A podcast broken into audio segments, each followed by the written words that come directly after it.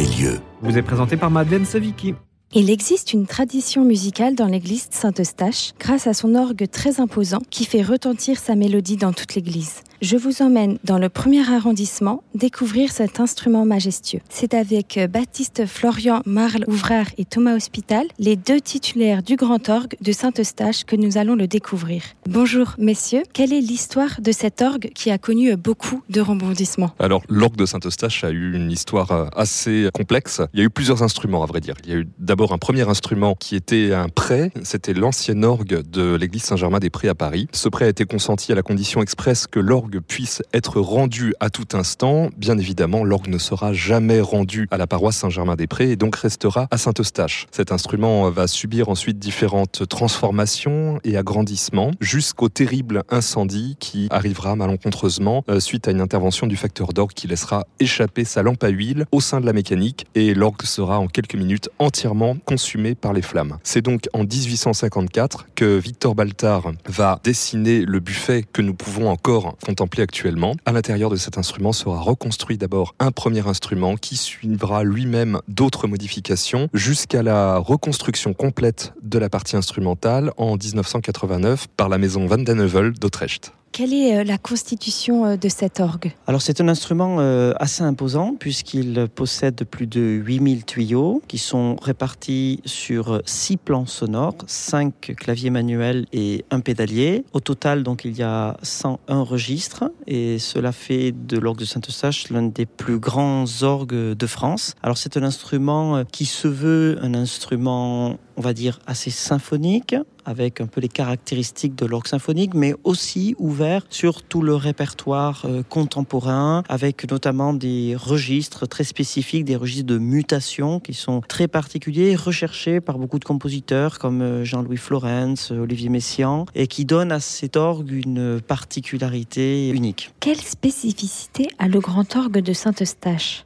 Alors la spécificité, c'est un petit peu que c'est un, instrument de, couleur. On est très familiarisé en France avec les instruments notamment d'Aristide Cavaillé-Coll qui imitent un petit peu l'orchestre symphonique, qui sont des instruments qui utilisent les grands ensembles, comme on les appelle, ou encore appelés euh, ensemble de synthèse. L'orgue de Saint-Eustache, c'est un petit peu comme si vous aviez un orchestre composé uniquement d'instruments solistes. Et il faut arriver à euh, mélanger tout ce petit monde de manière à ce que ça fasse un ensemble cohérent. Alors c'est un instrument qui a à la fois une grande ressource, puisque beaucoup de possibilités, et à la fois qui est très délicat à manier justement à cause de la spécificité sonore. Une autre spécificité de cet instrument, c'est qu'il possède deux consoles, c'est-à-dire qu'on peut jouer l'instrument de manière traditionnelle au plus proche des tuyaux, avec une console qui est en tribune, ou bien avec une console qui se trouve dans la nef et qui permet au public de voir l'organiste euh, lorsqu'il joue, mais aussi à, finalement à l'organiste d'entendre vraiment ce qui se passe à travers la nef, puisque finalement on ne joue pas que avec un instrument, mais on joue avec un édifice aussi, dans lequel euh, le son se déploie, et donc c'est toujours, je pense, plus agréable finalement d'être au milieu de la nef pour entendre vraiment comment l'orgue se déploie dans l'église. Parfois on peut un peu comparer un piano à un orgue, mais c'est pas du tout euh, la même chose. Alors comment marche euh, un orgue? Alors effectivement, il n'y a de commun entre le piano et l'orgue que le clavier, et encore les claviers d'un orgue n'ont pas forcément grand-chose à voir avec les claviers d'un piano. Euh, la différence donc c'est qu'un piano c'est un instrument à percussion puisqu'il s'agit de cordes frappées par des petits marteaux, et l'orgue il s'agit d'un instrument à vent puisqu'il y a une soufflerie qui va donc créer un vent qui va ensuite chanter les tuyaux. Et le clavier servira d'organe de commande finalement pour guider ce vent à travers les différents tuyaux de l'orgue. Pourquoi cet orgue de Saint-Eustache a une renommée mondiale?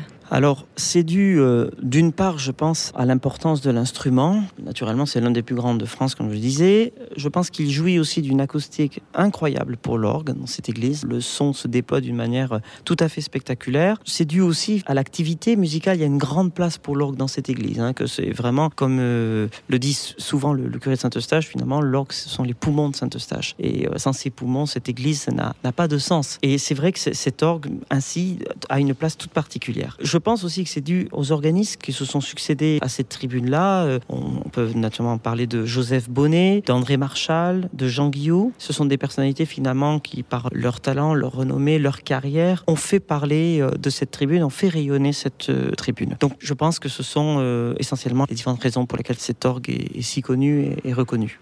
Et des visiteurs du monde entier viennent voir aussi l'orgue. Est-ce que les touristes qui viennent à Paris viennent aussi à Saint-Eustache pour voir l'orgue? Alors effectivement, nous recevons des touristes de l'orgue, je dirais même des touristes spécifiques à l'orgue, des organismes mais aussi des amateurs d'orgue. Nous recevons très souvent des groupes qui viennent parfois des États-Unis, de Corée, de toute l'Europe pour entendre ce grand orgue de Saint-Eustache.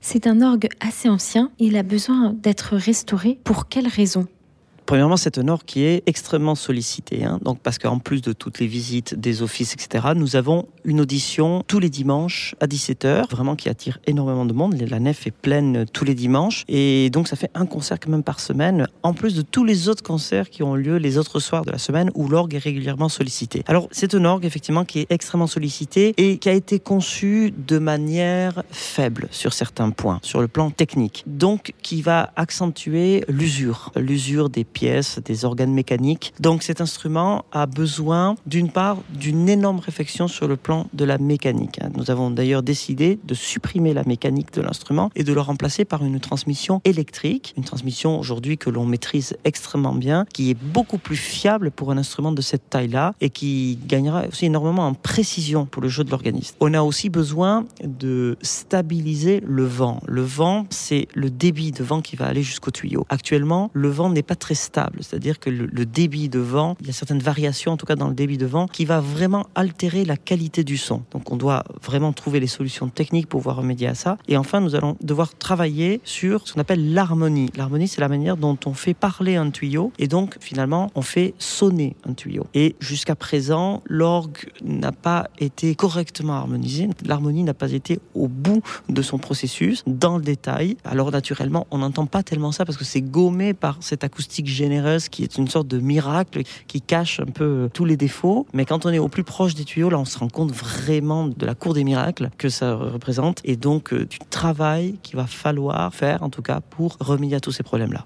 Et alors, pour remédier à tous ces problèmes, comment va se passer la restauration? Alors, la restauration va constituer un chantier assez important. Il va falloir faire une dépose de l'instrument, c'est-à-dire déjà déposer les quelques 8000 tuyaux de l'orgue, sachant que les plus petits font quelques millimètres de hauteur, les plus grands font presque une dizaine de mètres, ce qui nécessite des moyens conséquents, la pose d'un échafaudage, d'un palan pour pouvoir euh, descendre un à un tous les tuyaux. Ces tuyaux donc seront nettoyés, révisés, ensuite il va y avoir toute la partie mécanique qui va être euh, reconstruite ou révisée, l'installation des moteurs électriques et enfin la partie remontage suivie donc de ce travail d'harmonisation a notifié que l'orgue appartient à la ville de Paris, n'appartient pas à l'église Saint-Eustache, et donc cela va prendre le processus d'un marché public. Donc euh, avant vraiment le départ des travaux, il y a tout le lancement du marché public, de la consultation, de l'attribution d'offres, etc. Donc actuellement, au jour d'aujourd'hui, nous on est plutôt dans la phase de recherche des fonds. Le projet est maintenant ficelé, en tout cas les grandes lignes du projet sont clarifiées. Maintenant nous sommes dans la partie recherche des fonds. Ensuite, une fois que les fonds seront récoltés, et nous parlons pour les fonds d'à peu près 2 millions d'euros, entre 2 millions et 3 millions d'euros. C'est très très important. Il faut bien se rendre compte que c'est un instrument qui fait plus de 18 mètres de haut. Alors à travers les ondes, on ne se rend pas compte de la taille d'instrument, mais c'est quand même un instrument qui fait plus de 18 mètres de haut, qui comporte, comme le disait mon collègue, plus de 8000 tuyaux. Donc c'est un instrument où en fait c'est la main d'œuvre qui va coûter cher. C'est de l'artisanat d'art et c'est vraiment des métiers qui sont extrêmement spécifiques, extrêmement pointus. Ensuite, une fois qu'on aura ces fonds-là, on pourra lancer le processus d'appel d'offres et ensuite les travaux pourront commencer. Donc c'est un projet qui est sur le long terme, pas un projet qui se fera dans l'immédiat, malheureusement. Oui, donc c'est une restauration qui va durer euh, plusieurs années, j'imagine alors le chantier en lui-même devrait être assez rapide puisque ce ne sera pas un seul facteur d'orgue mais certainement un groupement de facteurs d'orgue. On imagine bien que pour un chantier d'une telle ampleur, il faut une équipe assez conséquente. Ce n'est pas uniquement une ou deux personnes qui peuvent à elles seules réaliser un tel chantier, mais comme le rappelait mon collègue, c'est surtout la phase de financement qui pour l'instant est cruciale et qui va déterminer, j'ai envie de dire, le calendrier euh, de cette restauration.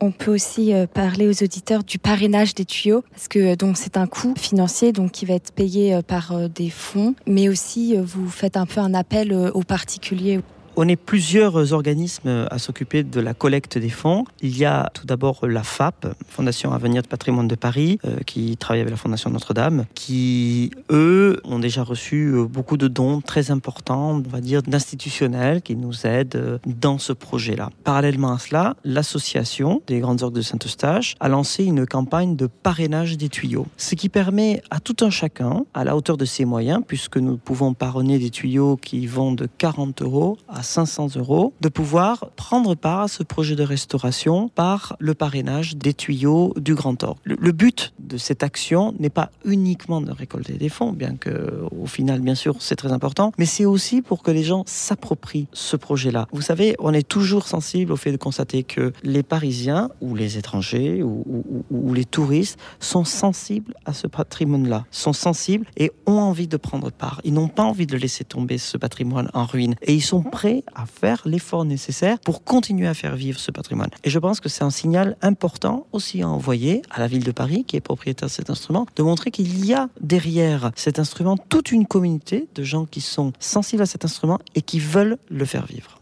Alors vous en parliez, euh, il existe euh, l'association euh, des grandes orgues de Saint-Eustache depuis 2021. Alors quel est son objectif? Alors dans un premier temps, l'association a pour unique objectif d'aider effectivement ce projet de restauration. Tous les efforts de l'association sont concentrés sur ce projet. Dans un deuxième temps, une fois que l'orgue pourra être restauré, l'association aura pour but de faire rayonner cet instrument par euh, l'organisation de concerts, de masterclass, de visites, toute la partie culturelle associée à cet instrument. Nous écoutons une improvisation de Baptiste Florian.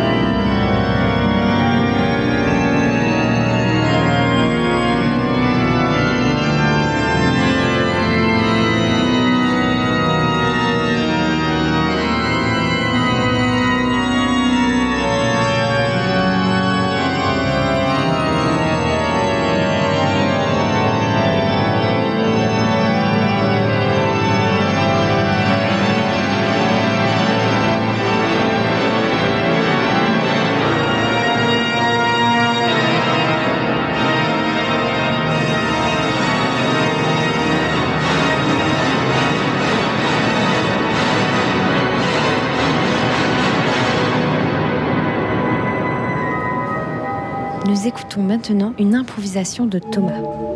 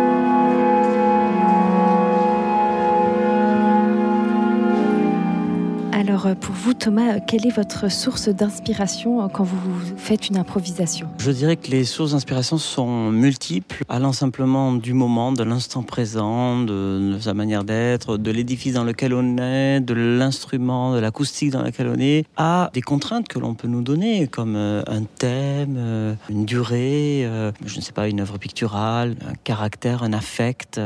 Les sources d'inspiration, elles naissent un peu aussi de la contrainte qu'on veut bien nous donner, fait. J'arrive pas vraiment à trouver une réponse euh, qui serait la même. Je pense que tous les cas, euh, tous les cas dans lesquels j'ai eu à improviser, finalement, la source d'inspiration était euh, constamment en renouvellement. Et pour vous, Baptiste Florian, quelle est votre source d'inspiration? Alors je reprendrai un certain nombre des arguments de mon collègue sur les sources d'inspiration. J'ajouterai simplement qu'il y a une question de contexte. L'improvisation peut être euh, une expression artistique pleine à elle seule, comme l'est euh, n'importe quelle musique. Et l'improvisation, surtout à l'orgue, peut avoir aussi un rôle fonctionnel, devient de la musique fonctionnelle. Je prends deux exemples très concrets. Par exemple, l'accompagnement de la liturgie, où la musique est au service donc de l'action liturgique, ou une pratique qui se fait beaucoup chez les organistes improvisateurs, c'est l'accompagnement de films muets. Il s'agit pareil d'une musique fonctionnelle opposition avec euh, donc euh, l'improvisation de concert, où là, la musique en principe euh, se suffit elle-même. Pour vous, Baptiste Florent, quel morceau préférez-vous jouer à l'orgue? Alors c'est difficile de choisir un morceau en particulier, surtout lorsqu'on a la chance de jouer sur l'orgue de Saint-Eustache qui permet de jouer à peu près tout le répertoire existant. Donc je crois que chaque fois que j'interprète un morceau, j'essaie de me convaincre qu'il s'agit de la plus belle œuvre du monde, du meilleur compositeur au monde. En tout cas celui que je préfère. Et pour vous, Thomas? Bah, Je rejoindrai ce, qu'a dit mon collègue, c'est que moi je ne sais pas répondre à cette question-là, parce que tout dépend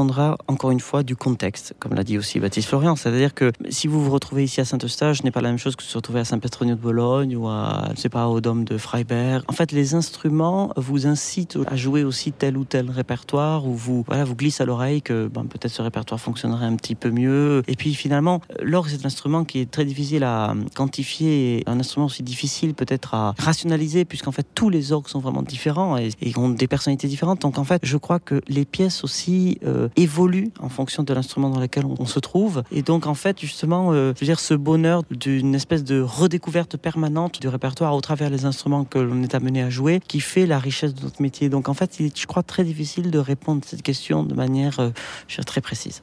Un grand merci Baptiste Florian Marlouvrard et Thomas Hospital pour cette présentation de l'orgue Saint-Eustache qui se trouve dans l'église du même nom, rue Rambuteau, dans le premier arrondissement. Je rappelle que vous êtes les deux organistes titulaires de l'orgue. L'église est ouverte du lundi au vendredi de 9h30 à 19h, le samedi de 10h à 19h et le dimanche de 9h à 19h. Une audition d'orgue a lieu tous les dimanches à 17h. À très bientôt chers auditeurs. Et retour de l'âme des lieux dès lundi sur Radio Notre-Dame. Soyez au rendez-vous.